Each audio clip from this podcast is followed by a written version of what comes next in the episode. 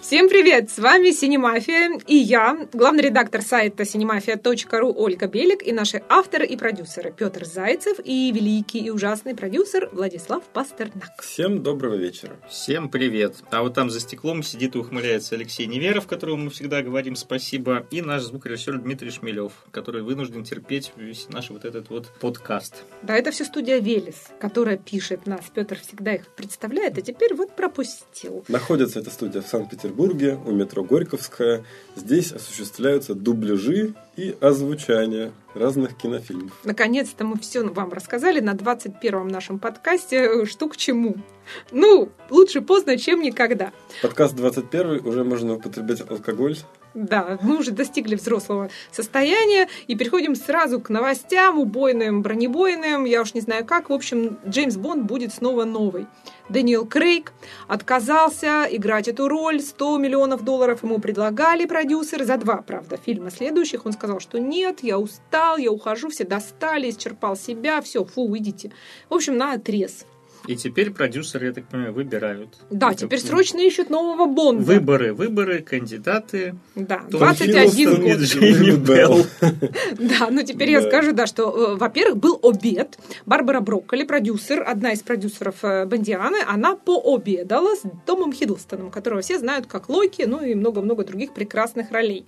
Что и... подавали, неизвестно? Неизвестно, не засняли. Засняли, я так понимаю, папарацци только когда вот они уже выходили из ресторана, и, в общем, Том Хиддлстон кандидат номер один. Чтобы не подавали, главное, чтобы не сбалтывали, правильно? Да. Стряхнуть, но не смешивать. А второй кандидат Джейми Белл, который, что интересно, в 2012 году фильм 007 «Координаты Skyfall» э, не то чтобы пробовался, ему предлагали роль оппонента Бонда. Там не очень как-то понятно, то ли он должен был быть злодеем, то ли как-то вот уж взаимодействовать с ним, а потом разругаться. Но Джейми Белл отказался или, в общем, не прошел кастинг. А теперь ему предлагают роль самого Джеймса Бонда. Знаете, вот я так скажу, я буду ужасно опечален чем? Независимо от того, кто бы ни был выбран на роль Джеймса Бонда, я буду сочувствовать этому несчастному артисту. 100 миллионов долларов за два фильма, 300 миллионов за один фильм, миллиард за всю вообще там до конца жизни. Но мне кажется, что те актеры, которые попадают на роль Бонда, к ним образ этого Бонда приклеивается настолько, что их никто после этого уже не может воспринимать в других ролях. Вот, например, Шон Коннери. Так до конца жизни остается Джеймсом Бондом, несмотря на то, что у него была куча прекрасных ролей. Для меня Шон Коннери навсегда остался остался папа Индиана Джонса. Вот ну, ну, ты исключение, мне ты кажется, исключение, да. да. Ты у нас особенный. Да, да. А вот альтернативно одаренный. Массового вот. зрителя спросил, да. Шон Коннери, Джеймс Бонд. То же самое. Пирс Броснан. Что он не сыграет, хоть газонокосильщик, хоть э, Человек ноября, все равно Джеймс Бонд. Вот, кстати говоря, в Человеке ноября он сыграл э, суперагента опять. Понимаешь, так всю жизнь играет. И так далее. Теперь этот... Э, Тимоти Крейг... Далтон, где он? Тимоти Далтон вообще нигде. Тимоти Далтон в сериале «Страшные сказки». Кроме Джеймса Бонда, в общем, у него и нет а кинофильмов важных. Ну, а Джейн Эйр, что ты говоришь такое, Владислав? Да. Сейчас опять в стену. Ну, вот. Ну, Владислав и... подкаст начинает все время с какой-то... Э, и Дэниел Крейг тоже, в общем, все забыли, что как он прекрасно играл... В «Золотом Сэм... компасе»? Э, в, в «Золотом компасе». У Сэма Мендеса, как он прекрасно играл в фильме «Road to Perdition», как это называется? «Путь к искуплению». Да, в «Звездных войнах» он сыграл прекрасно в «Шлеме» и так далее. Все забыли это. Он только Джеймс Бонд теперь до конца своей жизни. И вот Том Хиддлстон забудут сразу Локи, поверьте мне. Если, не дай бог, он сыграет Бонда, все, он перестанет быть Локи. Он, он даже не будет Локи и Бонд. Он просто будет Джеймс Бонд. То же самое касается Джейми Белла. То есть Джеймс Бонд это такая роль, она вот в культуре настолько вот э, самостоятельна, да, что она больше, чем актеры, которые ее играют. И, в общем, как бы это, конечно, для актера большая честь стать Бондом, да, но это конец карьеры, по большому счету. Это, это, это как пулю в лоб себе пустить. То есть нужно выбрать актера, которому все желают просто конца карьеры. Давайте Джая Джонни Кортни. Депп. Джая Кортни. Джонни вот Джай Депп. Кортни или Джонни Депп. То да, есть да. Джаю Кортни мы желаем Джаю сыграть. Кортни мы желаем Джеймса Бонда сыграть. Лучший кандидат на роль Бонда. Чтобы вместе померли и франшиза под названием Джай Кортни, и франшиза под названием Джеймс Бонд. Еще не все новости. Режиссер тоже покидает проект. Сэм Мендес, который снял двух э, последних Бондов. Я добавлю лучшего и худшего в истории Бондов. И вот теперь реабилитации не будет, он достиг баланса и тоже устал, уходит, и, в общем, сказал, нужно двигаться дальше. Теперь ищут еще и режиссера нового фильма. Почему это вот сразу худшего-то? Ну, последний фильм был ужасен. Отличный он был. А первый был хороший. Первый был чудесный, это было движение Бонда в новую сторону. А вот новый, я уже даже забыл его название в очередной раз, в котором сыграл опять тот же самый Спектр Кристо- он назывался. Спектр, да, где сыграл, Инспектор. где, его. где сыграл Кристоф Вальц, который, в общем, играет Кристофа Вальца уже из фильма в фильм.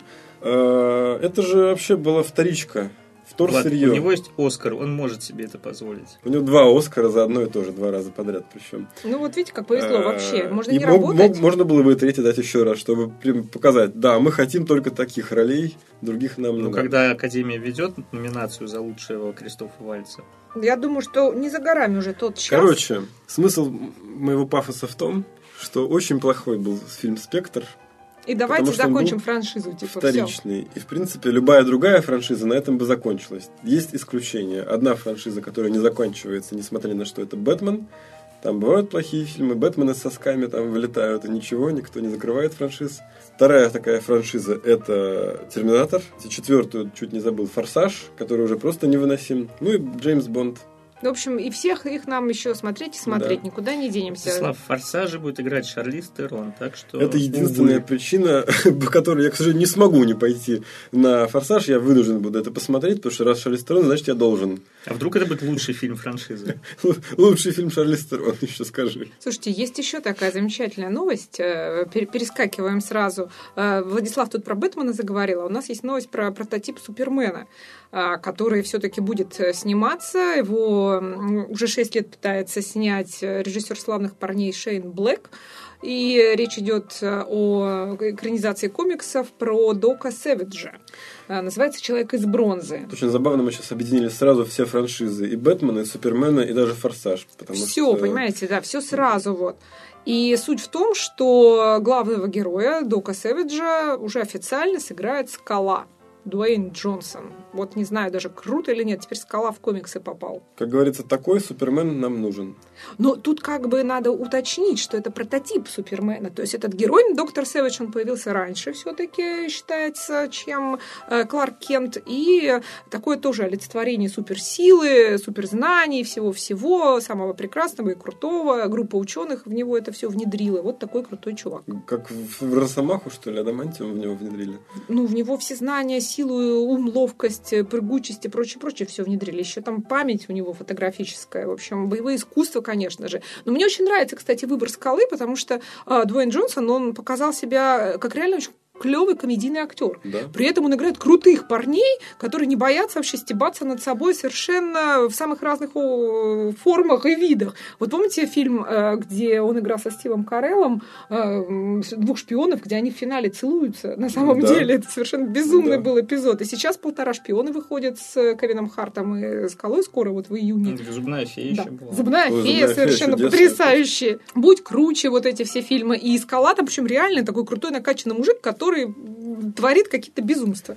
Поэтому я даже буду с большим интересом наблюдать и за съемками, и за этим проектом. Самоирония скалы, в общем, практически шравнима с самоиронией Арнольда Шварценеггера, по-моему. Ну, вообще, да, да. Вот, вот такие парни, они молодцы, да. И Арни, и Шоу, и Скала. Слушайте, ну, у меня два комментария по этому поводу. Значит, первый это то, что э, ранее кандидатом считался Крис Хемсворт на эту роль. И вот это было бы смешно, если бы у нас Тор засветился бы еще в одной супер. Это Владислав ненавидит вот эти вот на самом деле переходы, когда один актер играет двух разных Мало супергероев. того, я считаю, что и вот то имя, которое вы сейчас назвали, это не самый лучший в мире актер. Он, конечно, мускулистый и высокий. Но у Криса Хемсворта, кстати, тоже есть самая ирония. Он тоже стебется над собой. В частности, вот он будет играть очень, мне кажется, забавную роль вот в «Охотниках за привидениями» новых, этого секретута, блондинки. Да, да, вот это, конечно, да, это большой прорыв. Но если он не поставит крест этим фильмом на своей карьере, то да. Слушайте, а вот по поводу этого Дока Сэвиджа, честно говоря, реально он был первым супергероем, потому что, ну да, это были ком- комиксы 30-х, 40-х, но тогда ведь еще были Я Бак думаю, я- Роджерс, а, Флэш Флэш Гордон. Гордон. Нет, один из первых. Он считается прототипом, я так насколько понимаю, Супермена. Но не то, что он был вообще самый первый супергерой на, везде и всюду. Джон Один. Картер, кстати. Вот. Джон Картер это все-таки литературный персонаж. Но Да. это все из той же оперы, на самом деле, плюс-минус. Ну, давайте мы нет. тогда копаемся до Нет? бульварных романов 17 века «Варни и вампир», где действовали всякие такие герои. И уж тогда вот, да, будем отсылочки давайте, делать. да, да. Рабле, Франц... Да, да, э, да, да. Но мне кажется, просто по атмосфере Джон Картер ближе ко всей этой теме. Но я бы, честно говоря, с удовольствием посмотрел кино не про вот этого Дока Сэвиджа, а как раз про Флэша Гордона или про Бака Роджерса. Мне кажется, что сейчас вот этот подъем космической фантастики как раз вот может помочь э, поднять, так сказать, с дна вот этих героев. Я бы не, не смотрел. Мне кажется, что уже супергероев такое перепроизводство на, на наших киноэкранах хочется немножечко реализму. Ну, мне кажется, да, скоро, скоро закончится эпоха супер, начнется эпоха антигероев. антигероев. Хотя, собственно, она уже начинается. Вот выходит же в августе отряд самоубийц, где будут все антигерои крутые действовать в одной э, команде. И вот, вот про, про плохих мальчиков и девочек уже начинают активно снимать. Посмотрим, что будет. Слушайте, ну давайте тогда про серьезное кино поговорим. Вот у нас есть новость, которая меня, честно говоря, поразила до глубины души. А, будет третий сезон сериала «Фарго», и не просто третий сезон, а уникальный совершенно по сути своей, потому что там Юэн Макгрегор исполнит сразу две главные роли. Ну, во-первых, это премьера для Юина Макгрегора на телеэкране, то есть э, большую э, телероль он сыграет впервые, вот так вот получилось. А во-вторых, он играет две роли одновременно, это два брата, причем они не близнеца. Слушай, ну, Старший ну, Татьяна Маслани сыграла семь ролей одновременно и ничего. Ну, она же не играет, ну, у нее там, знаешь, э, как тебе сказать, во-первых, это, не знаю, спойлер уже или нет, в общем, все это клоны, да, а тут, понимаешь, старший и младший брат. А Том Харди сыграл старшего и младшего Они близнецов, он близнецов играл, а тут разные люди, понимаешь, разные. Интересно, в общем, Ну, просто грим дольше делать. Ну, понятно, но, в общем, интересный ход, понимаешь. Я уже буду смотреть, Не, ну, вот в чем то, дело-то. Все, заманили меня. Вот, меня вот как бы это тоже не удивляет, понимаешь. Макгрегор сейчас вообще в порно снимается. Владислав, откуда такая информация? Ну-ка, вот в новости нам. написано, в настоящее время актер занят на съемочной площадке фильма «Порно». Что же Но за порно это же сиквел на игре, на самом деле. В смысле, русского на игре? На игле. А, на игле. Нет, если бы на игле, вернее, на игре 3 с Юином Макгрегором, наверное, тут бы уже весь интернет гремел. Так что, на самом деле, фильм порно это достаточно ожидаемая история, но вот Фарго третий сезон, это прям, мне кажется, будет бомба на телевидении ну, подробности да, про этих братьев. Во-первых, старший брат, он такой красавец, успешный бизнесмен, владелец автопарковок, недвижимости, семьянин прекрасный, и он считает, что он такое воплощение американской мечты об успешном человеке. А младший брат, наоборот, лузер, неудачник, жердяйчик, лысый, и все время старшему брату завидует и винит его во всех своих неудачах. Работает он инспектором, по-моему, по э, надзору за бывшими заключенными, и, в общем, да, не самая ахти работа. Ну, то и... есть две противоположности. Да, такие. да, и как там дальше, судя по сериалу «Фарго», по предыдущим всем сезонам, будет, конечно, драма-драма, кровища и страсти мордости. Что самое интересное, э, продюсеры обещают, что в третий сезон вернется всем известный персонаж. Но какой, не сообщают. Я хочу Мартина Фримена увидеть в этом сериале еще раз из первого сезона. Ну, как говорится, будем посмотреть. Ну, а следующая новость э, из компании названием Disney пришла к нам. И это, собственно, новость про Звездные войны. Судя по всему, не так все гладко и здорово с фильмом «Изгой 1», потому что Гаррету Эдвардсу сказали, чувак, иди-ка ты пили снимай. То есть посмотрели студийные боссы черновой монтаж, что-то им не понравилось, что-то их не устроило, и, значит, они сейчас какие-то дорогостоящие досъемки устраивают. Но есть и другой слух который говорит о том, что вроде как все с фильмом на самом деле нормально, а до съемки проходят исключительно ради того, чтобы сделать какие-то сцены с камео какого-то всем известного персонажа. И тут вопрос. Речь идет либо про Дарта Вейдера, которого вроде как обещали, но вроде как нет, и непонятно, будет он в фильме или не будет. Может быть, студийные боссы посмотрели и решили, что он там нужен. Мне кажется, нужен, конечно. А второй слух говорит о том, что просто решили доснять сцены с молодым Ханом Соло, которого будет играть Олден Эренрайк, утвержден заявленный, собственно, на роль Хана Соло в э, спин про Хана Соло.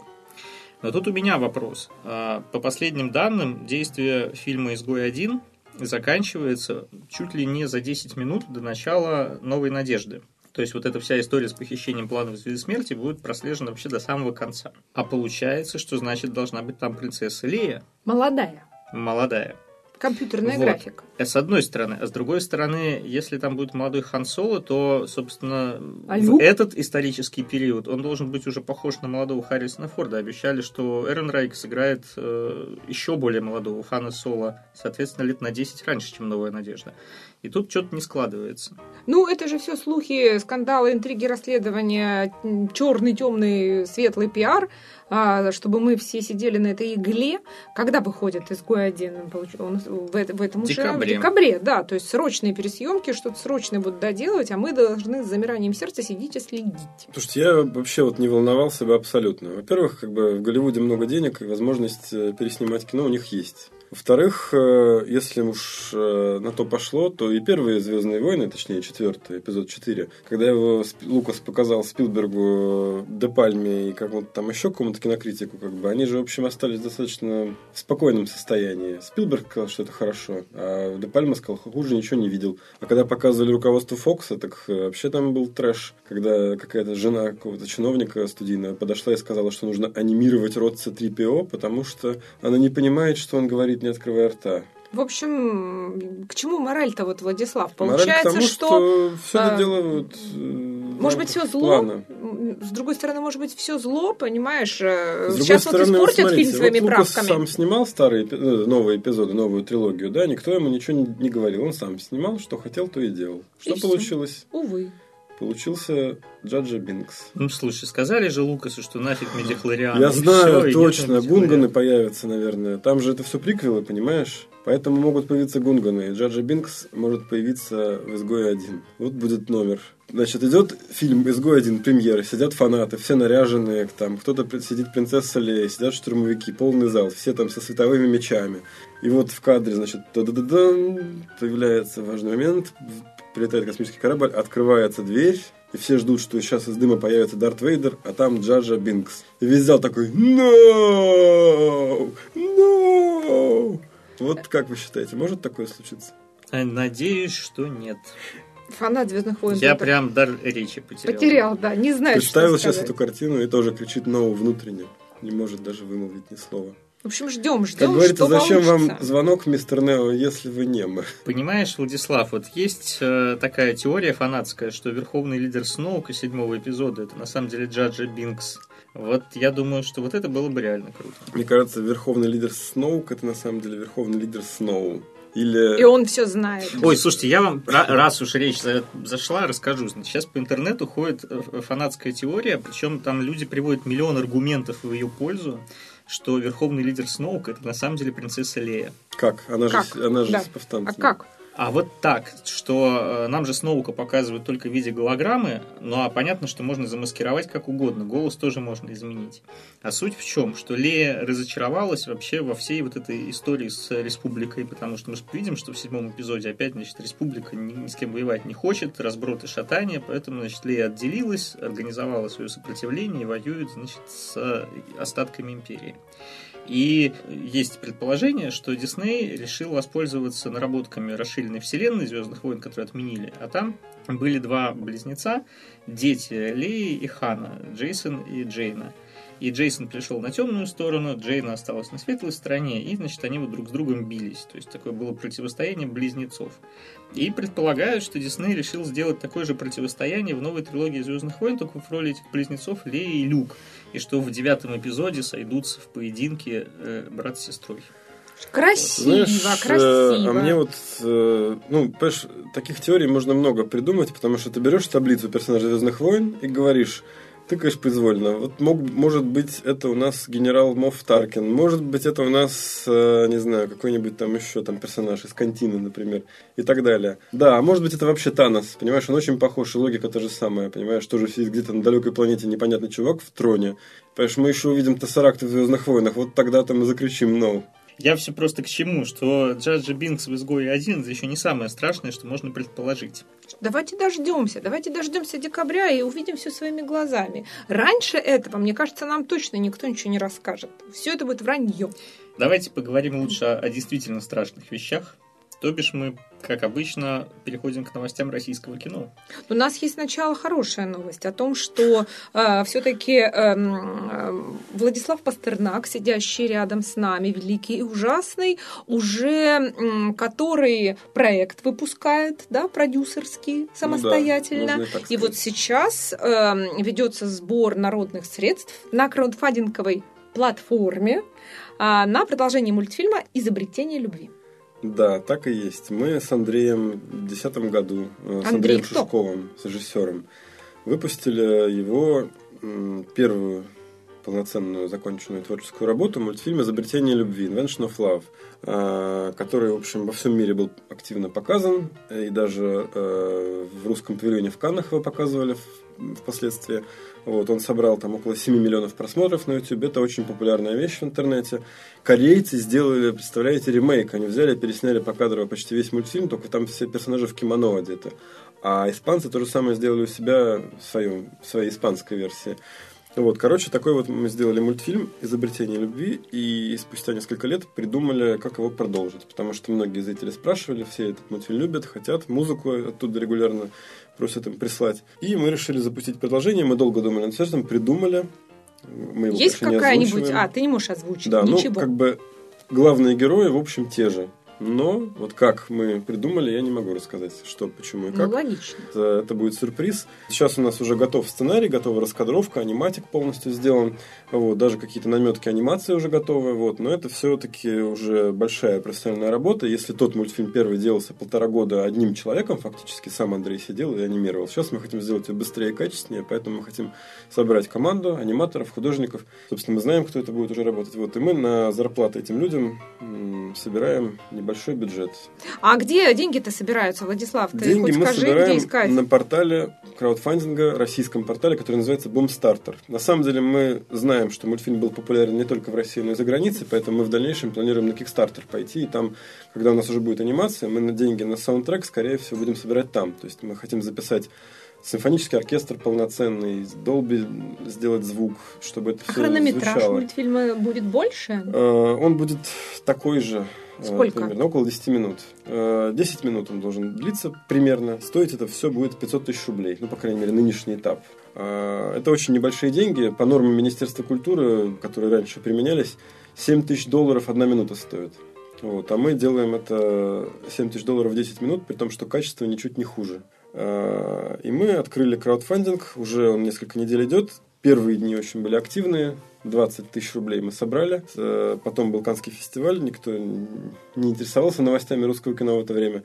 Все подзамерзло, но сейчас мы возобновили раскрутку, и вот уже сегодня там 2000 нам пришло. Но нам нужно осталось собрать 480 тысяч рублей за три недели. По 190 тысяч рублей в неделю это получается. Это очень много. Ну, будем надеяться, что все-таки удастся это. Да, надеюсь, что любой человек может стать сопродюсером мультфильма. Достаточно зайти на Boomstarter и внести посильную лепту от 10 до 50 тысяч рублей. И у вас там ништяки всякие предлагаются. Ну, Какие? ништяки, конечно, нематериальные, поскольку мультфильм весь создается в компьютерах, мы не можем отвлекать ресурсы, собственно говоря, собранные на мультфильм на какое-то изготовление материальных сувениров. Вот, э, мы предлагаем, собственно, что можно будет через перископ, например, смотреть за процессом создания мультфильма. Можно будет э, общаться лично со мной, с режиссером о том, как мы его делаем. Будем А есть у вас такая фишка, что вы э, пожертвователя врисовываете в массовку да, в мультфильм? да, будет такая фишка, даже не в массовку. Человек будет знать, что вот этот персонаж Да, это у нас он. всего 5 или 6 таких персонажей, может, мы еще кого-то добавим. Но там даже не массовка, это персонажи второго плана, и, конечно же, мы, да, можем и такое сделать. Можем врисовать профиль человека в мультфильм. Вот. Или просто изготовить ему на память памят- памятную такую табличку э, с профилем нашего жертвователя в мире вот мультфильма. Вот. Ну и, в конце концов, все что угодно. Там и благодарности в титрах есть, и титр ассоциированного продюсера можно купить практически. А можно, например, если эта компания жертвует, то можно даже логотип в своих финальных титрах разместить. Вот, но это уже, так сказать, лучше согласовывать, потому что, например, э, политические и религиозные организации мы не будем так поддерживать, только коммерческие компании. Ну, круто. Мне кажется, вообще и мультфильм был очень клевый. На Ютубе вы можете посмотреть э, «Изобретение любви» э, Андрей Шушков. э, Ютубьте и все найдете. Приобщайтесь к прекрасному и убедитесь сами, что действительно очень клевая анимация, хороший мультфильм, и он достоин продолжения и ваших денег. Да, короткая ссылка известна hhg.ru slash invention. Вот так. Это первый мультфильм. Ну, а мы теперь поговорим о людях, которые собирают деньги не на краудфандинговой платформе, а выпрашивают их у государства. Напомню, в этом году фонд кино дает безвозмездные средства на создание кино. Мы уже рассказывали про э, питчинг и подведение итогов, э, собственно, э, питчинга мейджеров, то бишь крупнейших студий российских. А вот недавно презентовали свои проекты независимые продюсеры. То есть те люди, которые претендуют на меньший кусок пирога, но тем не менее претендуют. Проектов было представлено очень много. Частично мы там посмотрели эти презентации сами, но и расскажем, наверное, о самых, так сказать, ярких моментах Слушайте, самая бомбическая новость, как я поняла на сегодня, все про это написали отдельной строкой о том, что э, Данила Козловский дебютирует в режиссуре. И вот на это э, просится денег. Э, то есть Козловский станет режиссером, сопродюсером и исполнителем главной роли в фильме про футбол. Не про хоккей, а про футбол теперь. И он сыграет теперь не хоккеиста, а футболиста. Футбольного Бом... тренера, если быть точно. Неважно. Это я вот в общем, да, то есть эм, перекидывая а, мостик от легенды номер 17, где был тренер Тарасов, а Козловский играл хоккеиста, теперь он сам сыграет тренера. Вот так, дорос. А делает все это компания Кинослова, которая известна фильмами «Духлес» и «Духлес 2». То есть продюсер Петр Ануров поддерживает э, дебютанта Козловского. Фильм называется «Тренер». А, речь пойдет о лучшем бомбардире нашей футбольной сборной Юрии Столешникове, который в самый решающий момент э, матча не забивает пенальти, и карьера его рушится. Как это обычно и бывает в жизни наших футболистов. Ну вот да. И дальше у Юрия Столешникова череда испытаний, лишений выгоняний. И дальше вот он уходит тренером в маленькую футбольную команду. И там ему нужно сделать чудо. Видимо, вывести эту футбольную команду на первые позиции. Я скажу так. С одной стороны, я полностью поддерживаю этот проект. Все, что делает Петр Ануров, там, и Духлес, и все прочее, это все хорошо. С другой стороны, нормальный человек, прежде чем дебютировать в режиссуре, должен сделать что? Короткометражку снять, а то и не одну, а то и много, рекламу, как режиссер. Доказать свою режиссерскую творческую состоятельность. Э, Данила Козловский, как режиссер, пока мы не знаем, кто он такой. Мы знаем, что он талантливый артист и певец, даже с некоторых пор. Но режиссер Данила Козловский это что-то новенькое. И сразу полный метр, да еще высокобюджетный, ну, по российским, конечно, меркам. Но все равно высокобюджетный. Это как-то смущает меня. Да. Конечно, доверие Петра Анурова к Даниле Козловскому может быть безгранично. Это я вижу в этом какие-то сложности определенные. Но я тут хочу вспомнить э, мою беседу с э, сценаристом Андреем Рывкиным, который был соавтором сценария второго Духлиса вместе с Михаилом Медовым.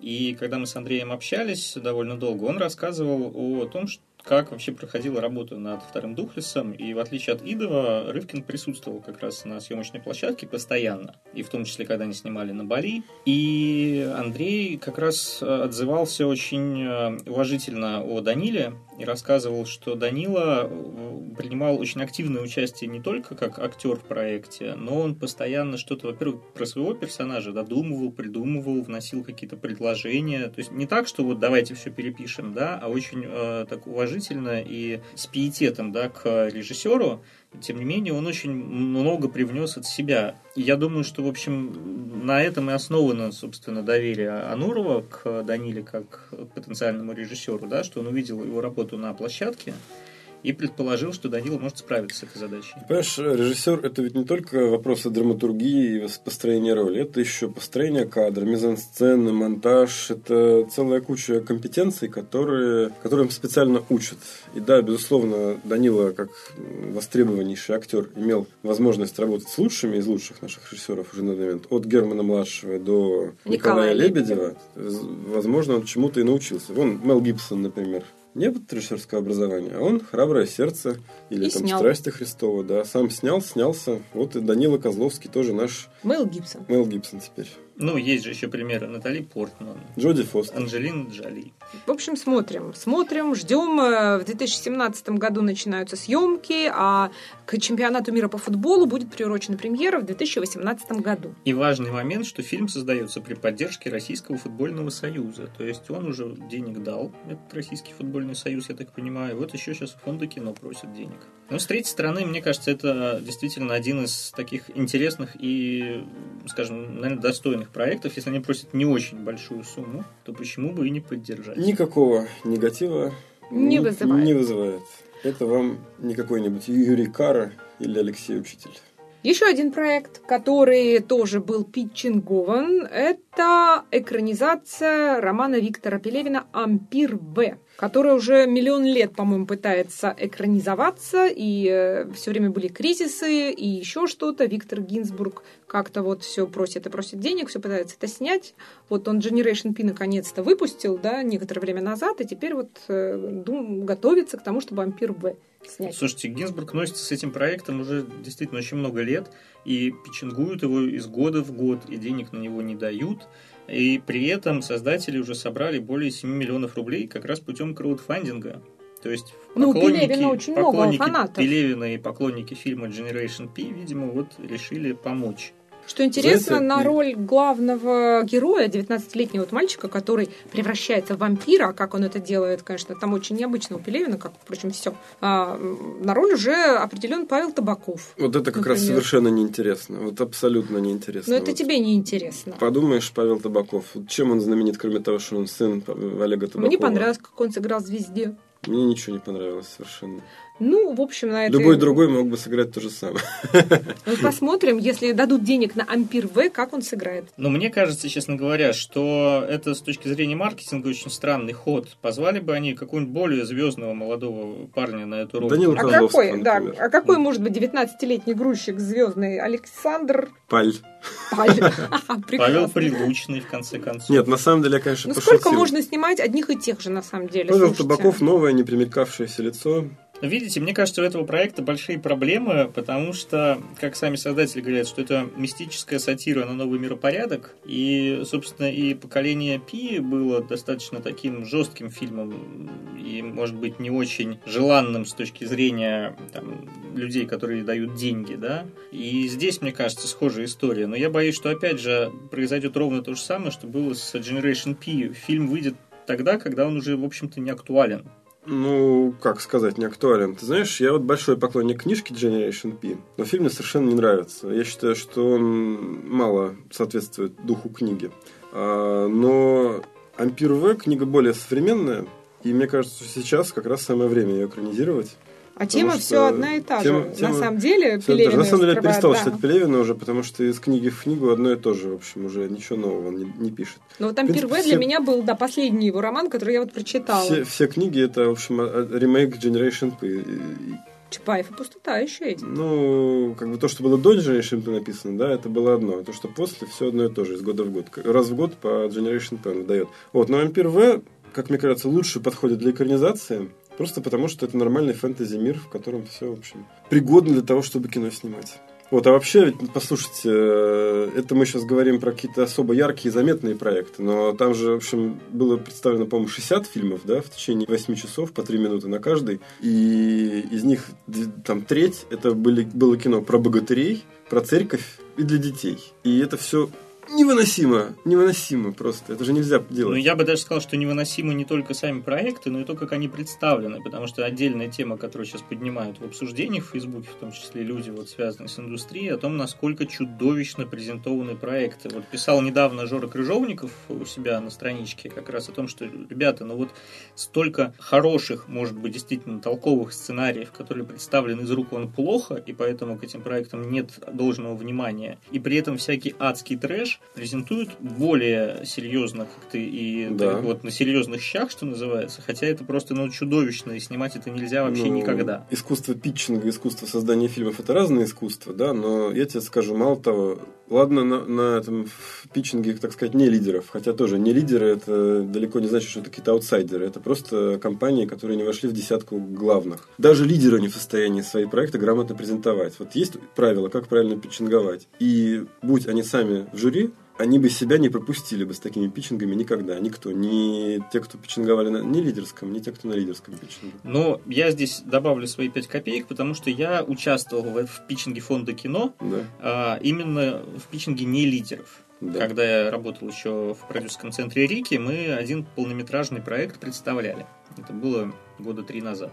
Денег нам в результате не дали, но а, вот опыт такой я получил. Я могу сказать, что при желании, если ты вот объективно понимаешь, что от э, того, как ты представишь проект, что-то зависит, и что это важно действительно, то ну, какая-то минимальная подготовка нужна. То есть это не нужно сидеть, закапываться годами этому учиться. Мы вот с моими коллегами, ну да, мы потратили там несколько недель на то, чтобы выработать как бы стратегию, выработать э, то, как мы будем представлять проект. Мы пришли и сделали.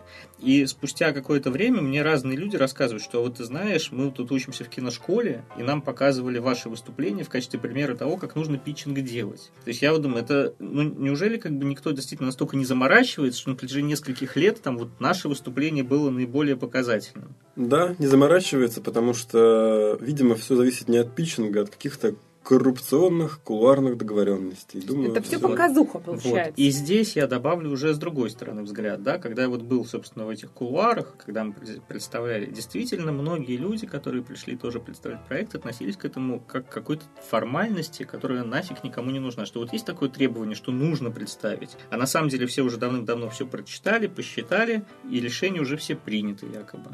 И вот как быть? Что делать? Как? Всё. Всех уволить и посадить?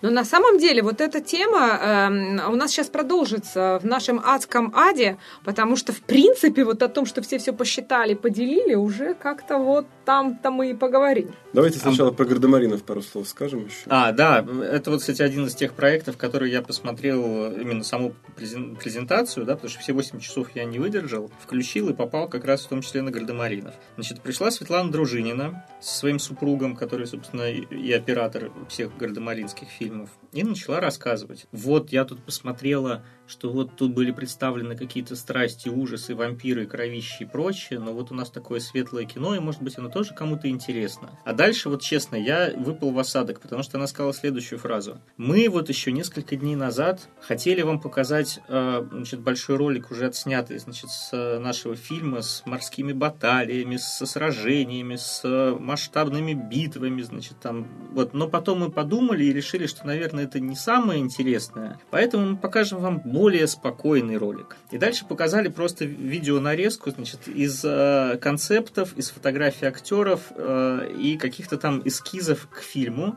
причем смонтировано настолько вот, ну, топорно, то есть э, я все понимаю, ребята, у вас нет денег, у вас нет опыта, вы привыкли снимать кино там еще в советское время, тем более Гардемарины, там первый это был вообще телепроект, но вот так вот откровенно просто врать со сцены, причем перед уважаемыми людьми, это, конечно, ну, ни в какие ворота не лезет. Адский ад, как он есть. это, это они никого не уважают. Они себя не уважают, зрителей не уважают. Мне ужасно на самом деле грустно и жалко, потому что я люблю гардемаринов. Вот э, те, которые были телепроектом, самые первые гардемарины вперед, это же прямо ностальгия и прочее. И сняли же хорошее А дело. Я любил их, когда мне было 8 лет, а когда мне стало уже 12, я их понял, что это на самом деле очень дешевое, плохое кино. Ну, слушайте, но на самом деле в первых Гардемаринах лучшее, что там было, это была музыка. Боярский там был. Нет, там была чудесная музыка Алексея Лебедева, и вот это то, за что, собственно, мы, наверное, и любим Гардемаринов. Не было бы там этой музыки, не было бы успеха у этой картины. Ну да, это такие мушкетеры, только в профиль. А дальше, э, на самом деле, все покатилось в ад, э, и не в последнюю очередь э, благодаря тому, что госпожа Дружинина не умеет выстраивать отношения с актерами, потому что она начала ругаться со всеми. Она поругалась с Жигуновым, она поругалась с Шевельковым, и в результате вот получилось... Один Харатьян там Да, отдавался один за Харатьян всех. и сейчас тоже должен дальше там играть. То есть, соответственно, э, выпилили сначала Шевелькова, заменили на Мамаева, потом, значит, э, она разругалась, она разругалась с Жигуновым, Жигунова сослали в Сибирь, значит, Александра Белого, и вот, пожалуйста, значит, Домогаров там сыграл Только в третьей не части. белого Александра. Александр Белый это в другом Александр Белов, простите. Саша Белов. да. Знаете, я вот что скажу. Дело в том, что с гардемаринами есть одна проблема. Понимаешь, э, та аудитория, которая их помнит, не является вообще ни, нисколечко релевантной в качестве э, какой-то там базы для кинобизнеса, киносборов и так далее. То есть это мы их помним.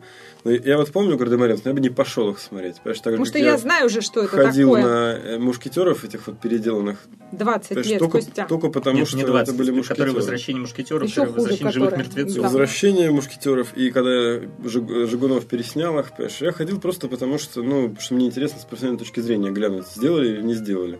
Вот. А гардемарины мне нафиг не нужны, абсолютно, понимаешь. Это глубокое А воспоминание там Дима детства. Билан будет. Да хоть, понимаешь, Влад Сташевский. Но, тем не менее, как раз Дружинин рассказывает, что они хотят снять для нового поколения эту историю. Там Да главные новому герои, поколению дети. не эти- нужно. Но дети, ты знаешь, вот ты читал «Волшебник изумрудного города»? Вот их было шесть книг. Первые три, там Элли действует, Татошка, и в третьей книге Фред появляется, а в книгах номер э, 4, 5 и 6 э, Элли уже взрослая женщина, она не действует. Там действуют дети, я уже не помню, Энни зовут. там зовут. Энни и какой-то еще хрен. И кому это надо, понимаешь? Я, понимаешь, лучше бы он написал приквел, чем, понимаешь, еще там три сиквела. Да нет, ну просто это э, вот эти четвертый Гардемарин, это та же самая история, что возвращение мушкетеров. Там тоже были дети, передачи эстафеты значит, новому поколению. И вот я не вижу никаких различий в этом всем. Вот, ты знаешь, у Кшиштофа Занусси, польского режиссера, есть книжка воспоминаний. Она называется «Пора умирать». Вот что я хочу сказать про это кино. Но мне кажется, что еще проблема в том, что Дружинины не хватает э, толкового продюсера, который бы понимал вообще, что происходит. Ну, продюсер там может быть таких много, просто э, режиссер не хочет с ними работать, как Сергей Нет, у меня просто ни один вменяемый продюсер не будет с ней работать. Это да, это, это понятно. Потому что сейчас вот та же самая история. Извините уж, раз эту тему развили, проект не был представлен на питчинге, но у нас сейчас э, Игорь Масленников собирается снимать очередную зимнюю вишню. И вот это, мне кажется, тоже такой же ад, потому что, ну, это уже, ну, нельзя этого делать. Потому что, опять же, был сначала фильм, потом был сериал какой-то, да. Ну и, и что, кому это теперь надо? Соломин уже умер давно, жизнь да? Жизнь уже такая прошла, уже вся страна не так живет, все неинтересно. И опять там главные герои типа дети. Ну, Слушай, вот... ну вот Нил Бломкамп снимает, там хочет снимать Чужого опять, Сигурни Уивер в главной роли, никто не против. Ну ты сравнил. Да, и Игорь Масленников польщен, я думаю. Давайте уже к адскому аду. Вон Ридли Давайте. Скотт снимает же. Ридли Скотта все ненавидят уже за то, что он сделал с Прометеем, а теперь сделает Заветом. Так что пример неудачный, Владислав. Переходим к адскому аду. Да, значит, на днях появилась на афише статья сценариста Александра Молчанова под названием «Настоящий геноцид сценаристов. Почему в российском кино все плохо?». То есть, собственно, видимо, Александр попытался ответить на вопрос, который мы задали условно чуть раньше. Причем да? Александр не только сценарист, он еще преподаватель сценарного мастерства, автор ряда очень популярных в России учебников по драматургии, и также там тренер, и вообще очень такой известный персонаж в киноиндустрии. Ну, вот я сейчас э, ложечку дегтя добавлю, да, что Молчанов, он больше как раз известен как человек, который всех учит писать сценарии, а не человек, который написал какие-то сценарии. Потому что он пишет сериалы, но у него нет ни одного полного метра снятого. И здесь, конечно, большой вопрос. То есть, вот, да, у него есть книжка, там, буквально сценариста, одна из э, наиболее востребованных на сегодняшний день э, ну, на нашем рынке. У него есть своя собственная школа, где он учит э, сценарному мастерству, он проводит какие-то мастер-классы. Да. Все здорово. Но это вот, конечно, не то чтобы сапожник без сапог, но все-таки, на мой взгляд, э, не настолько авторитетный человек в вопросах драматургии нашего ну, как кино. преподавание и изготовление – это разные вещи. Понимаешь, вот Сид Филд и Джон Труби, гуру драматургии, там Линда Сегер, они неизвестны как сценаристы, но их книги сформировали не одно поколение кинодраматургов. Так вот, Молчанов этот, что он сделал, Александр? Он написал статью, в которой изложил свое мнение о том, почему в России все так плохо с драматургией. А, собственно говоря, проблема такая. Продюсеры часто говорят, в России нет сценаристов. Мы там по 1700 сценариев получаем, все плохо. Я даже могу сказать, что я как продюсер читаю там по 350, э, больше, по 400 сценариев в год. Действительно, все плохо. Все, что на почту приходит, все плохо. Можно даже не, не открывать. Ну, я, конечно, открываю и читаю, но в целом там все ужасно. Ну, вот Молчанов-то писал, что все не открывают эти 1700, а ты открываешь, Влад. Ты ну, я открываю даешь. не 1700, а 400, да. Ну, открываю, 400 конечно. Открываешь, открываю, читаешь. читаю и закрываю. Все плохо. Да. Значит, почему все плохо? Значит, и э, ладно, на самом деле все не так плохо, и Молчанов сам говорит, что все далеко не так плохо, и тут с ним многие согласятся. Если бы все было так ужасно, не было бы фильмов, правильно? Молчанов правильно пишет в статье, что у нас есть 50-70 сценаристов мирового уровня, это даже больше, чем было в Италии времен неореализма, э, которые вполне пишут что-то пригодное. Но вот давайте я процитирую просто, чтобы э, понимали вообще люди, о чем идет речь. Вот что пишет Александр. Значит, во-первых, он говорит о том, что э, вам не раз случалось читать интервью с деятелями кино, которые отвечают, что во всех бедах виноваты сценаристы. Вот. А с другой стороны, продюсеры говорят, что сценаристов нет. Вопрос, как бы, то есть в развале российского кино виноваты сценаристы, которых в России нет. Да. Что-то не сходится. И дальше он э, комментирует. По самым приблизительным оценкам, сейчас в России около 10-15 тысяч человек интересуются темой сценарного мастерства и пытаются или пытались написать сценарий. Но здесь, наверное, действительно он понимает, о чем говорит, потому что у него постоянно кто-то в школе учится, приходят заявки, мастер-классы кто-то слушает. Окей.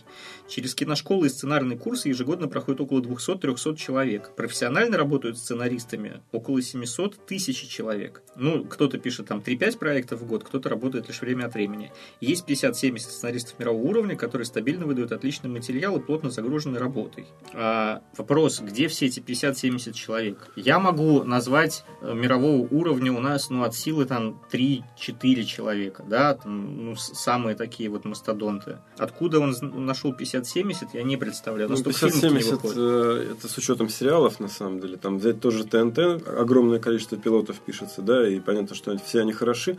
Ну, значит, э, я сейчас объясню, в чем дело. Значит, во-первых, для того, чтобы оценить сценариста мирового уровня, нужен кто? Я про это написал в Фейсбуке вчера. Нужен продюсер мирового же уровня. А у нас есть продюсер мирового уровня? Ну, Нету. Их, их три человека, да, и все они хорошо известны. И даже они все равно локальные достаточно люди, как бы со своим бэкграундом, в общем, советским. У нас все продюсеры самоучки. У нас нет ни одного продюсера там старшего поколения из лидеров, так называемых, да, которые были бы действительно этому обучены. Все это сделано методом проб и ошибок. Может быть, в какой-то степени они это все прочувствовали, прожили, поэтому они еще круче, чем все остальные. Но, тем не менее, да.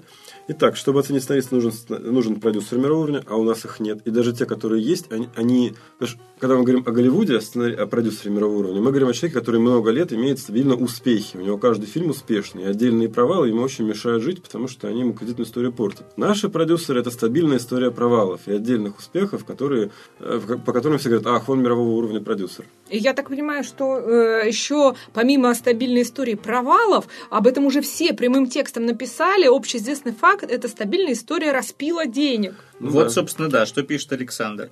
Дело в том, что в нашем кинопроизводстве все участники процесса получают свой профит не во время проката, а на стадии производства. Значит, э, на днях была новость, что в этом году сработали в минус все российские фильмы, кроме экипажа. И что это значит? У всех продюсеров описывают имущество и выселяют их из квартир? Да, это так не значит. Причем это, опять же, это, вот это заявление из разряда «капитан очевидность». То есть э, все об этом говорят. Это вот как в тех же гардемаринах была фраза «об этом весь Петербург болтает», и все под страхом смертной казни. Наши продюсеры, вот эти мирового уровня, которых все очень любят и ценят, их любят и ценят не за то, что они действительно делают хорошее кино. У нас хороших фильмов, как и везде в мире, там 2%, 3%, ну, 10% там приличных, да, а просто они называются выдающимися продюсерами, потому что они стабильно получают деньги на свои проекты, потому что они имеют связи, там какие-нибудь там возможности экспертизы какой-то там так или эдак как бы проходить и так далее. Вот, то есть у нас не соответствует уровень индустрии уровню творческих кадров. Это во-первых. Но, с другой стороны, даже вот те немногие продюсеры, которых можно назвать действительно сильными, они в чем, в чем претензия к сценаристам? Я, в общем, сам могу это сформулировать, поскольку у меня тоже есть претензии к сценаристам вот на основе того материала, который я читаю. А если мы отвлечемся от там, 80% э, непрофессиональных и бездарных сценариев, от графомании и попыток повторить какие-то там телевизионные телемувики про тяжелую женскую долю, и посмотрим на то, что написано людьми, которые пытаются кино писать как следует, а, это проблема, в которой сценаристов вообще нельзя по-хорошему обвинять, но она, ну, тем не менее, есть. Да. Они просто не понимают, что на самом деле нужно рынку. Проблема сценаристов в том, что они не продюсеры. вот и все. Нет, мне кажется, что не в том, что они не продюсеры, а в том, что, кстати, тот же э, Молчанов и пишет а, о том, что э, диалог со зрителем потерян напрочь. Вообще для людей не снимают. Никто не знает, что надо людям, никто не пытается это узнать. Все иногда видят успех, что сработало в кино, и начинают тут же миллионами да. повторов это клепать. Никаких вообще зрительских историй никто делать не хочет. Ну, вот здесь я немножко сейчас отойду от темы, просто еще хочу поднять важный вопрос, который Александр поднял, и то, о чем говорят у нас значительно меньше, это как раз такая очень э, внутрииндустриальная штука. Значит, вот он пишет, что сейчас единственный доход сценариста, ну, в России, естественно, это гонорары. Неважно, какую кассу фильм собрал, неважно, сколько раз сериал повторили, сценарист один раз получает фиксированную сумму. За эту сумму он передает продюсеру все права на свое произведение с потрохами. То есть сценарист заинтересован не в том, чтобы написать хорошее кино, которое будет жить долго, it. И долго кормить его семью, он заинтересован в том, чтобы написать как можно больше. Это первый момент, но в принципе это же самое можно сказать и про всех остальных участников процесса, потому что действительно все зарабатывают только на, на производстве. Да. Что да. произойдет дальше, неважно. Задача сделать там вот кино, которое выйдет быстро-быстро в первый уикенд, что-то соберет, и дальше про него забудут. Я не помню, кто тоже написал, что если бы была возможность снять только трейлер, а в это кино... А, это ты написал, да. да, что а выпустить в кино просто черный экран, то так бы и делали. Так и делали бы. Потому что некоторые фильмы равноценны черному экрану. И в такой системе не нужен хороший сценарист, потому что не важно, что за фильм, важно, как он продвигается. Потому что он существует на экране один уикенд. Никто из-за пиратства, никто уже на вторичные рынки не смотрит, никому всем наплевать. Раньше люди хотели, чтобы фильм годами продавался на кассетах и на телек, сейчас как бы уже всем на это тоже плевать. Но откуда эта проблема берется? Понимаешь, вот если бы мы были в Голливуде или в Индии, Понимаешь, можно было бы говорить, что ах, у нас такая вот гнилая индустрия, все такие плохие, пришли, захватили, и все, никто ничего не работает, не развивает. Это не так. А дело в том, что у нас есть одно заблуждение, мы опираемся на там сто лет истории советского кино и говорим, вот у нас там великая культура, почему все так вдруг плохо стало? Нет, у нас можно забыть про советское кино российскому кино 25 лет. Вот как распался Советский Союз, как стала рыночная экономика в этой новой системе, Сначала там вообще было ни шатка, ни валка, потом было там 7 или 8 лет вот господдержки по старой системе, когда в северных условиях претендовали там на миллион долларов от Министерства культуры, кто-то получал, кто-то не получал, кто-то откатывал 50%. А э, сейчас вот новая система с фондом кино и искусственным созданием вот этих вот киноолигархов, э, вот этой вот системы лидеров и не лидеров, да. Это потому что все равно, чтобы быть ребенком, понимаешь, и возмущаться, почему мне не платят зарплату, понимаешь, как Э, взрослому, как, как, как Гибсону. Как, как, как взрослому, да, понимаешь. У нас киноиндустрия в зачаточном состоянии. От того, что у нас есть там 10 продюсеров, э, которые ездят на Мерседесах, и еще там 50, которые ездят на Вольво, понимаешь, у нас от этого индустрия развитой не стала. Э, это нормальные болезни роста. Ну а дальше вопрос, хочет индустрия как-то учиться на чем-то или не хочет. Вот э, тема, которую подняла э, Анна Гудкова, э, организатор питчингов на Кинотавре, сейчас она главный редактор кинокомпании Art Pictures. Да. А, она подняла вопрос о том, что, ну, что главное, да, что затронул Молчанов, что у нас напрочь отсутствует фактически институт девелопмента проектов. И это самая больная тема для редактора на сегодняшний день, потому что сценарии пишутся быстро, под проект, быстрее-быстрее сдать, запустить, снять. А в, что называется, здоровой индустрии, да, может проект разрабатываться годами. Да, и сценарий вот... дописываться, переписываться при участии продюсера, режиссера, еще кого-то, редактора в первую очередь. Вот, Петь, э, это правильно она говорит, это желание правильное, и цель, конечная, верная. Но для того, чтобы это существовало, нужно что? Нужны сильные компании, у которых есть финансовые подушки. Что такое разрабатывать фильм годами? Это значит годами вкладывать в него деньги, которые вернутся там через годы, правильно? Нужно. Значит, что у тебя для этого должен быть стабильный финансовый поток, финансовая подушка, которая тебе позволит эти деньги замораживать надолго. В данном случае на сценарий. Соответственно, у тебя должен быть либо сторонний бизнес, либо у тебя должна быть огромная библиотека прав. Сейчас библиотеки прав дешевеют, потому что пиратство. Бизнесов сторонних мало у кого есть, или люди не готовы перекачивать деньги из прибыльного бизнеса не в прибыльный, да, и, соответственно, люди сразу вот бах, сделал, подготовил проект, господдержка, туда-сюда, фигак-фигак и в продакшн как в той э, песне пелось. Э, поэтому у нас просто нету, неоткуда взяться таким компаниям, их, их реально 3-4 на рынке, которые могут делать годами. Либо это может быть один проект, когда ты работаешь где-то, и вот у тебя при этом годами тянется. Вот как наш Adams Perfection, который мы делаем, понимаешь, 4 года уже в девелопменте. Только-только мы его запускаем. Я думаю, что еще у нас будет как минимум пара кварталов какой-то доработки сценария, потому что сейчас у нас режиссер появился, и мы с его пожеланиями будем дорабатывать э, проект но при этом ты же не являешься какой-то крупной компанией с большими оборотами. Да, но у меня этот проект один, и мне было очень тяжело эти четыре года существовать. вот. А второй проект, как бы, мне сейчас будет сложно запускать, потому что у меня не появилась пока прибыль от первого, чтобы сейчас сделать второй так же точно. Вот. Мы сейчас какого-нибудь инвестора ищем, там, найдем, не найдем, посмотрим, что получится. Но в целом э, Анна Гудкова совершенно права. Да, девелопмент нужен. Но, понимаешь, девелопмент не может, не может быть самоцелью. Нет задачи сделать как можно больше драфтов сценария. Главное, чтобы получилось хорошо. Если получилось хорошо сразу, и хорошо. Вот у нас, э, там, ну, неважно. Не э, получилось сразу и хорошо. Не получилось сразу, значит, надо делать, переделывать, переделывать еще раз. Понимаешь? Development Hell, так называемый. 15 лет проект Фридера готовился к производству то там переписывали, то Сальма Хайек пришла, то ушла, то она не знаменитая, то она уже слишком знаменитая. Черный лебедь 9 лет искали деньги на него и дорабатывали сценарий и так далее. В общем, просто не хватает богатых продюсеров на рынке, а богатым им стать неоткуда, потому что в нашей порочной системе с господдержкой у нас поддерживают слабых. У нас э, вместо того, чтобы был естественный отбор, понимаешь, все, снял плохое кино, вон с рынка. Нет, у нас, понимаешь, снял кино один раз, понимаешь, ты должен оставаться на рынке, понимаешь, должен годами, понимаешь, осваивать теперь господдержку, раз такой молодец, понимаешь. А если у нас, у нас же есть компании, которые вообще ни одного прибыльного проекта в жизни не сделали. Вот мой любимый Алексей Учитель, например.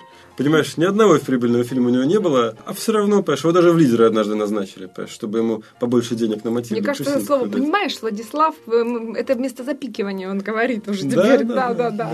Слушайте, но я могу другой пример привести. Вот я работал в одной прекрасной компании. Как только начались э, финансовые трудности, первым, кого закрыли, закрыли, это был отдел девелопмента. И для меня это был, честно говоря, вообще абсолютный шок, потому что, ну да, в компании там проблемы с деньгами. Как можно выйти из этой ситуации? Нужно запускать какие-то новые проекты, которые будут приносить еще денег. Давайте правильно закроем отдел девелопмента, чтобы новых проектов не было, чтобы все стало еще хуже. И реально на протяжении там нескольких лет все становилось еще хуже. Это обычная проблема дерьмового антикризисного менеджмента. Мне рассказывали знатоки. Что делает антикризисный менеджер, придя в компанию, у которой проблемы значит, с деньгами? Он закрывает два отдела, которые не приносят мгновенной прибыли. Это отдел разработки, либо, соответственно, девелопмента в творчестве, либо это research and development в технологической компании, и отдел маркетинга. Значит, мгновенно как бы эти, эти отделы, которые жирают кучу затрат, э, ну, они закрыты, все, затрат нету, бах, выправляется сразу же финансовый поток, все выходит в плюс, антикризисный менеджер уходит. Через полгода компания закрывается, потому что ей нечего разрабатывать, и она не знает, как это продавать. Ну, вот, собственно, в той замечательной компании так, так и происходит, потому что с э, маркетингом там тоже все очень плохо, а девелопмента там нет. А вывод-то какой? Что вот мы ответим на вопрос господина Молчанова? Кто виноват? Вот какой, никто не виноват, надо просто ждать и работать еще 20 лет.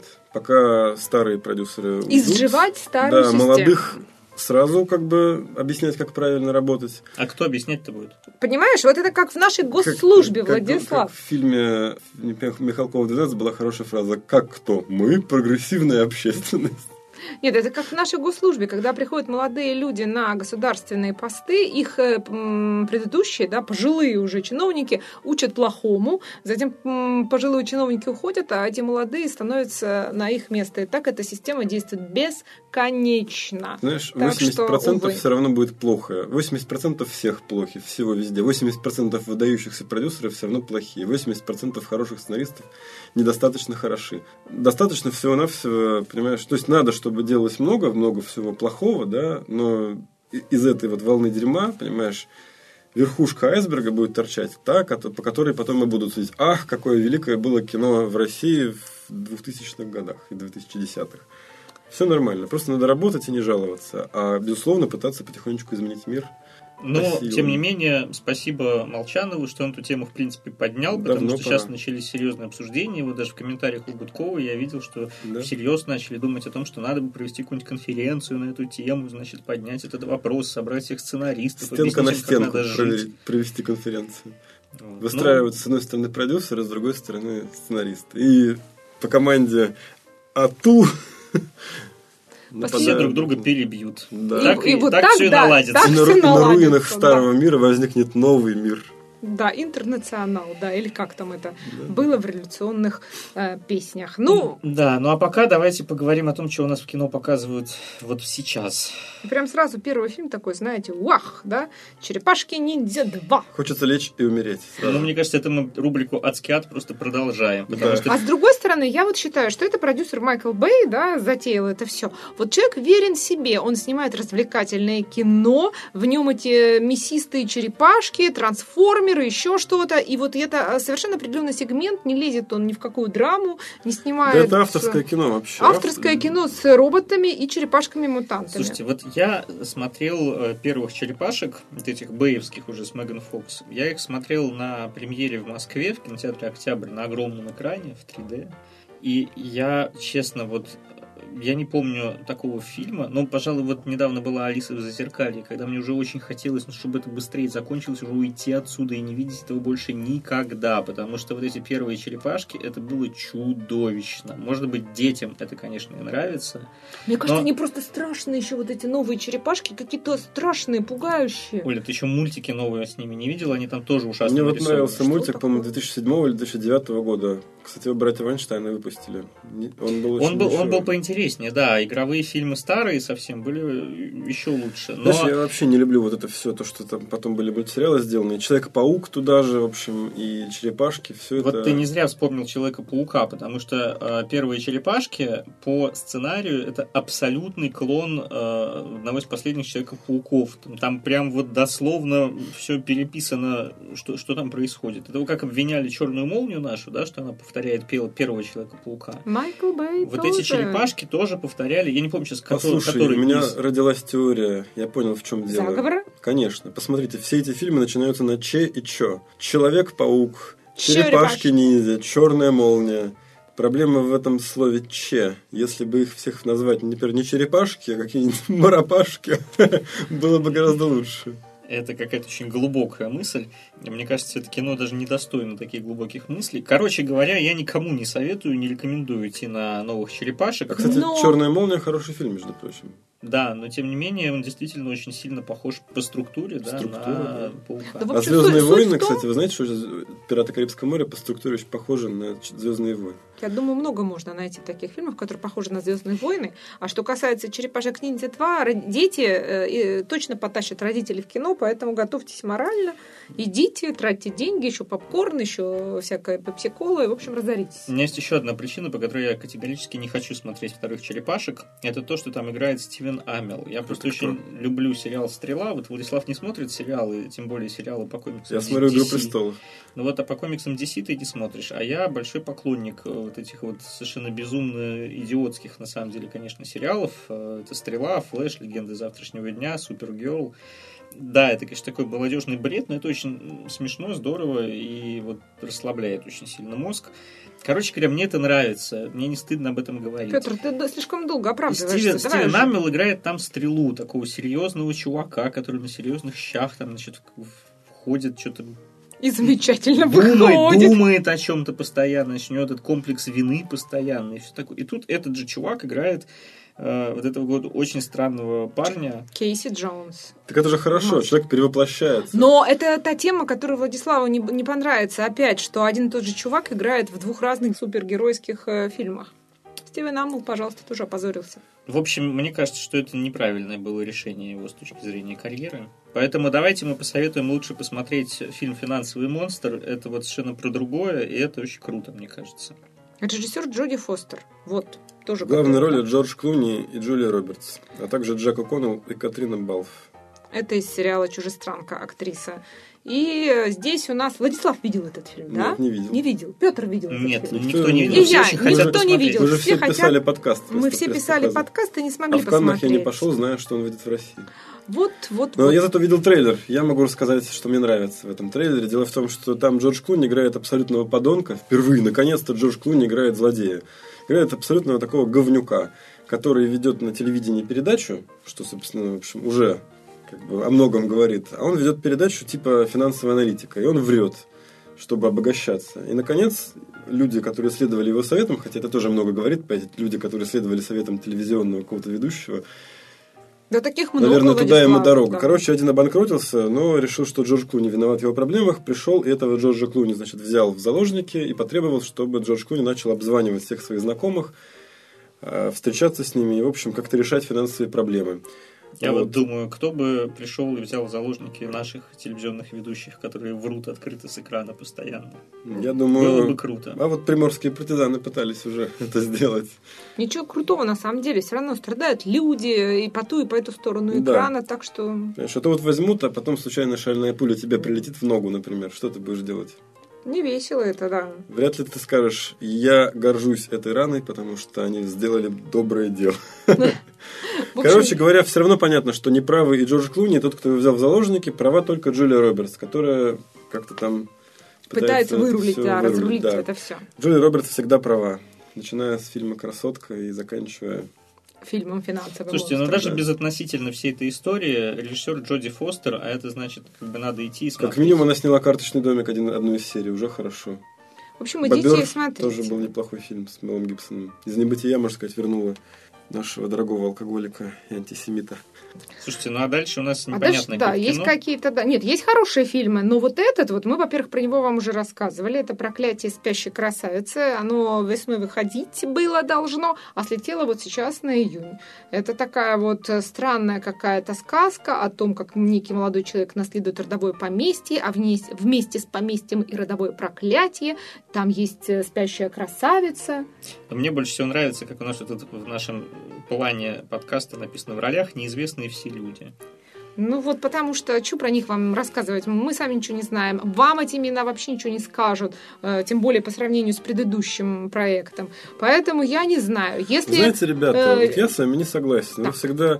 Вот вы представляете большие студийные проекты в подкасте и говорите, о, там играет Крис Хемсворт, надо идти, о, там играет какой-нибудь, я не знаю, кто, Джордж Клуни, надо идти. И как только выходит маленькое, скромное, независимое кино, которое прорвалось, понимаете, выгрызая зубами и когтями себе, сначала продюсер, никому неизвестный, годами почти жизнь клал, чтобы собрать сейчас. деньги на это. Потом режиссеришка какой-то никому не ясный, дебютировал, Потом какие-то актеры, которые за- играли в заштатном театре, понимаете, прорвались на кастингах, добились ролей. И вы такие, ха, какое это говно тут непонятно. Мне, ка- мне кажется, Владислав сыграло. просто представил наш Да, подкаст там пару-тройку лет спустя. Мы рассказываем про крупные студийные проекты. Там фильм «Превосходство Адама». Продюсер какой-то никому неизвестный. Пастернак. да. Превосходство у Да, нас. еще название перепутали бы, да. Знаете, друзья, любое кино, которое снято, заслуживает колоссального уважения, потому что за ним стоит огромный труд Ты знаешь, Владислав, людей. мы... Не считается только фильм «Темный мир равновесия». Ну, ха-ха. Нет, мы с тобой можем поспорить, потому что, извините меня, два часа моей жизни, и пусть теперь, теперь уже даже не 200 рублей, а уже 500. Понимаешь, ставки растут все время. Да ладно, Оля, есть кинотеатр, где можно за 100 рублей посмотреть. Есть, конечно. Утром. Утром, И, время суток тоже есть, где можно Да. посмотреть. А смотрите, и следующий еще есть проект какой-то совершенно феерический. Сезон охоты «Байки из леса». Это а, продолжение франшизы «Сезон охоты», но мне кажется, уже какое-то вот ответвленное и слишком такое... Я не могу синопсис читать после слов такса сосиска.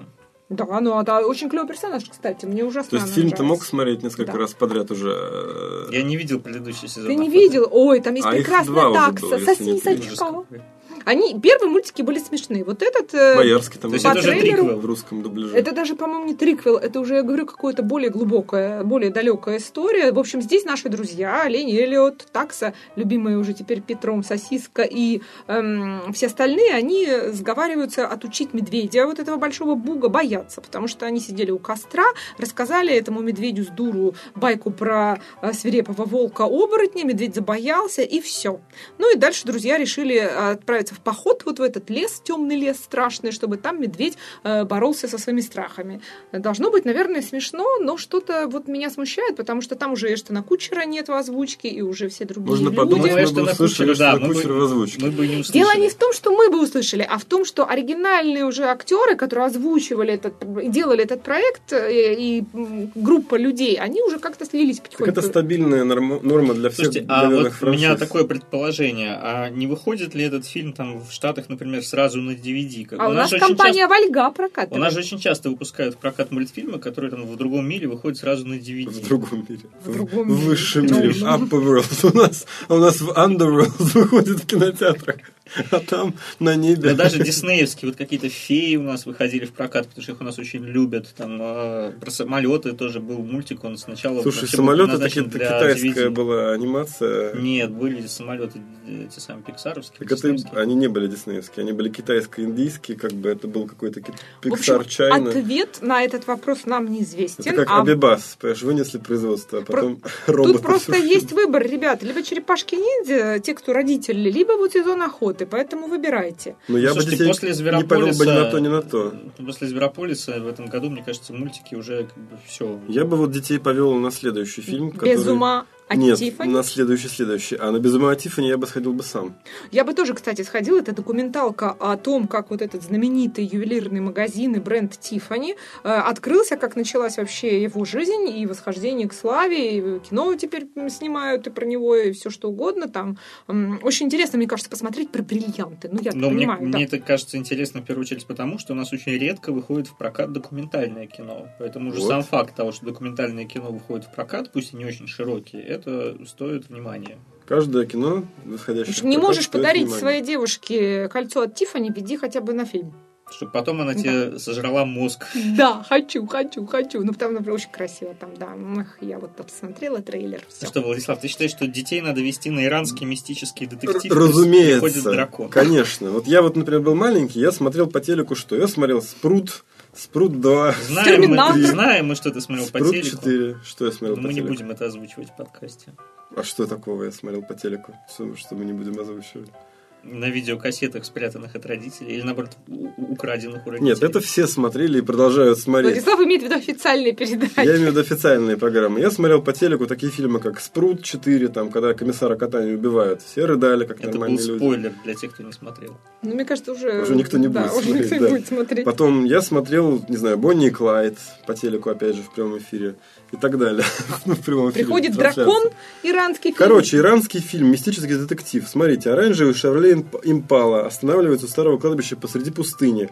А там, внутри заброшенного корабля, покончил с собой кто? Заключенный, политзаключенный. То есть это политическая драма такая, на Ну, самом деле. Иран. Вот. И местные говорят о том, что там какой-то подземный дракон живет, потому что земля содрогается на кладбище, чтобы принять тело.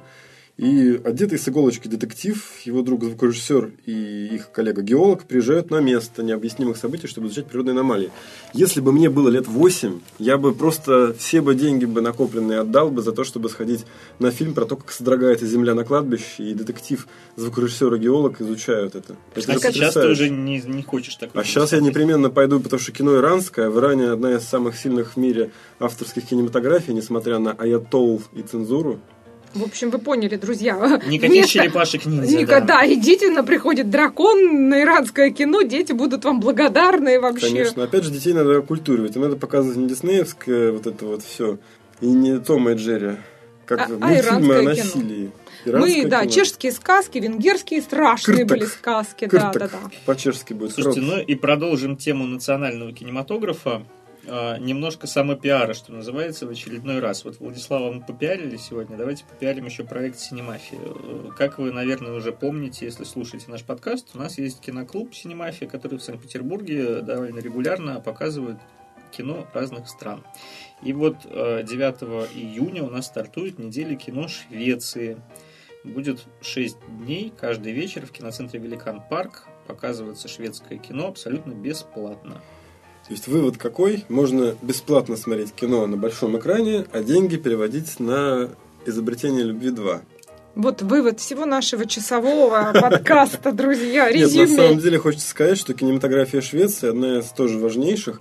Вспомним, э, во-первых, преснопамятное имя Ингмара Бергмана, не говоря уже о... э, Дольфе Лу- Лундгрене. Дольфе- нет, э, Лукасе Мудисоне, который снял чудесный фильм «Факинг Омель», не говоря уже о Бу Андерсоне, не говоря уже о других знаменитых актерах, не говоря уже Об Об Алисии Алисии Викандер. Викандер. об Алисии Викандер, лауреатке Оскара и вообще главной звезде текущего года.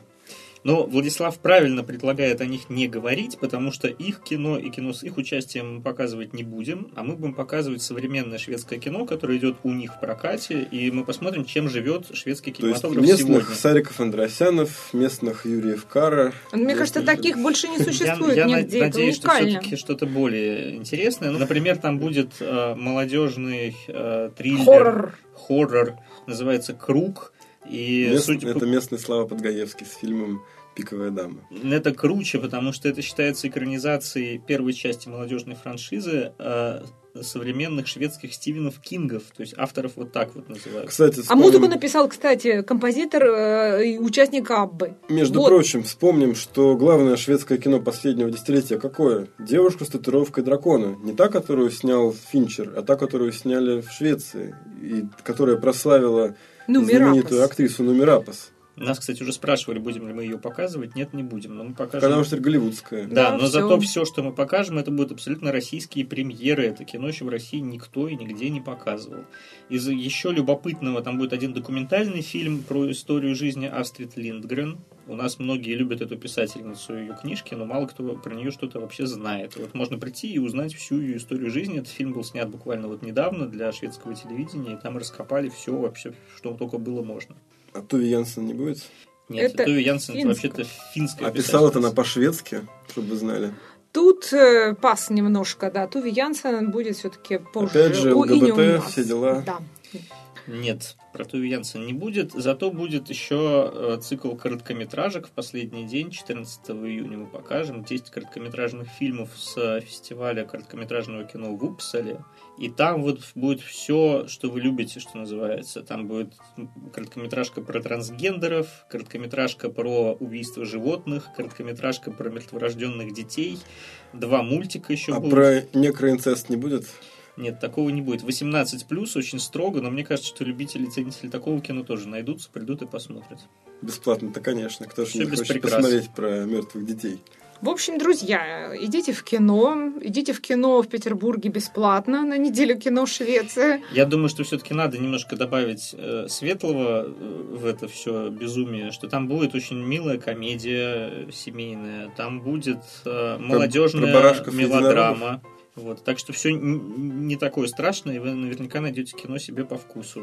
Вся программа есть в наших социальных сетях. Киноклуб Синемафия ищите в Фейсбуке и ВКонтакте. И на сайте cinemafi.ru скоро тоже появятся все анонсы. Ну и слушайте наш подкаст, читайте наш сайт cinemafia.ru, а, читайте наши материалы, ставьте лайки, делайте репосты, подкасту ставьте свои оценки, пишите нам вопросы, мы будем на них отвечать. И всем спасибо. В студии была я, Ольга Бели, главный редактор сайта cinemafia.ru и наши авторы и продюсеры Петр Зайцев и великий и ужасный продюсер Владислав Пастернак. В этот раз мне даже нечего добавить. Ну и также за пультом у нас был Дмитрий Шмелев, наш бессменный звукорежиссер. А где-то там астрально присутствует Алексей Неверов, которому спасибо за предоставленную студию. Всем пока, до новых встреч. Счастливо! Смотрите фильмы с Алисией Викандер.